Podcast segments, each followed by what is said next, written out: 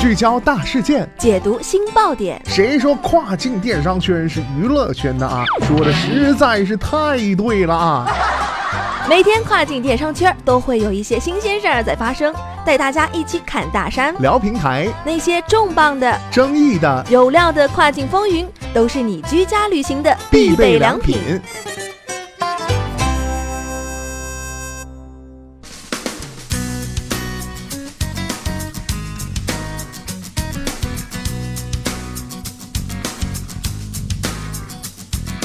Hello，大家好，欢迎大家收听雨果电台跨境风云，我是大熊。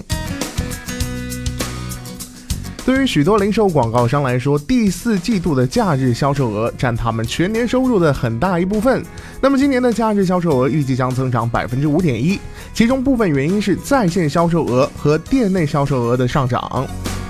这种积极的预测应该会激励任何广告商在今年最大限度的利用付费的搜索服务。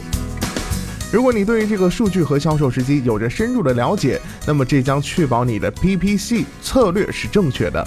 并且抓住所有的机会。那么今天咱们的跨境风云马上带大家一块儿来了解一下。首先，我们来关注到的是这个最佳时机，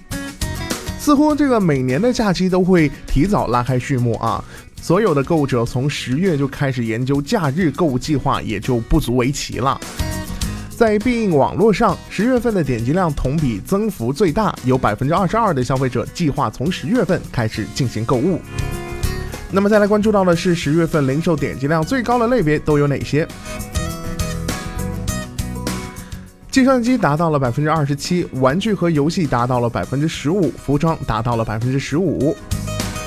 去年十一月，由于这个零售商提出了早期促销活动，必应网络在十一月五号开启的网易预售周期间，实现了最高年同比零售增幅。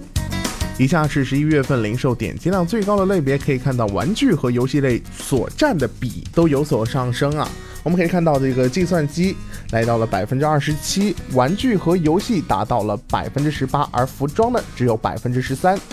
那么从感恩节到网络星期一，短短的时间所创下的这个销售额，占了假日收入的百分之三十二。那么再来关注到的是这个十一月二十三号到二十七号期间最热门的点击，分别是网络星期一之后的这个购物热度。在网络星期一过去之后，百分之七十五的购物者仍将继续购物。需要注意的是一个重要的趋势啊，十二月。十二月十八号之后，配送选项不再如平常可行，卖家陆续停止发货，购物者会选择网上购买或者是店内自提的选项。那么在此期间，最后一分钟，购物者也正在必应网络上寻找礼品卡。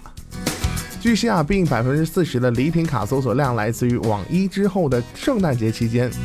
其中百货店和饭店的搜索量最多。那么在圣诞节之后呢，购物者会继续购物。在退货和兑换礼品卡中结束这一场假日购物季。对于卖家来说，这是一个好机会，他们可以向礼品卡持有者进行追加销售。那么这些购物者的花费往往平均比礼品卡金额超出三十八美元。零售商需要注意的一些提示和技巧：首先，根据必应的报告，该公司去年网一预售周实现了销售增长，卖家可以尝试推出早期促销活动。确保提前准备好在营销售清单，以获得额外的流量，并在假日购物季的不同时间定向购物者。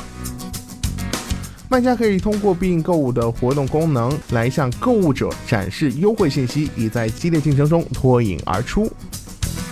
必应网络搜索量在十一月的周末攀升到高峰，因此啊，你应该计划分配额外的预算以满足需求。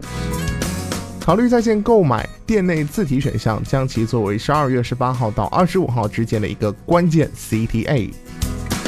对于卖家来说，正在寻找礼品卡的最后一分钟购物者是让商品出现在搜索结果中的一个极佳机会，甚至可以由此推广与礼品卡相关的促销活动，就比如说购买一百美元的礼品卡即可获得十美元的礼品卡等等啊。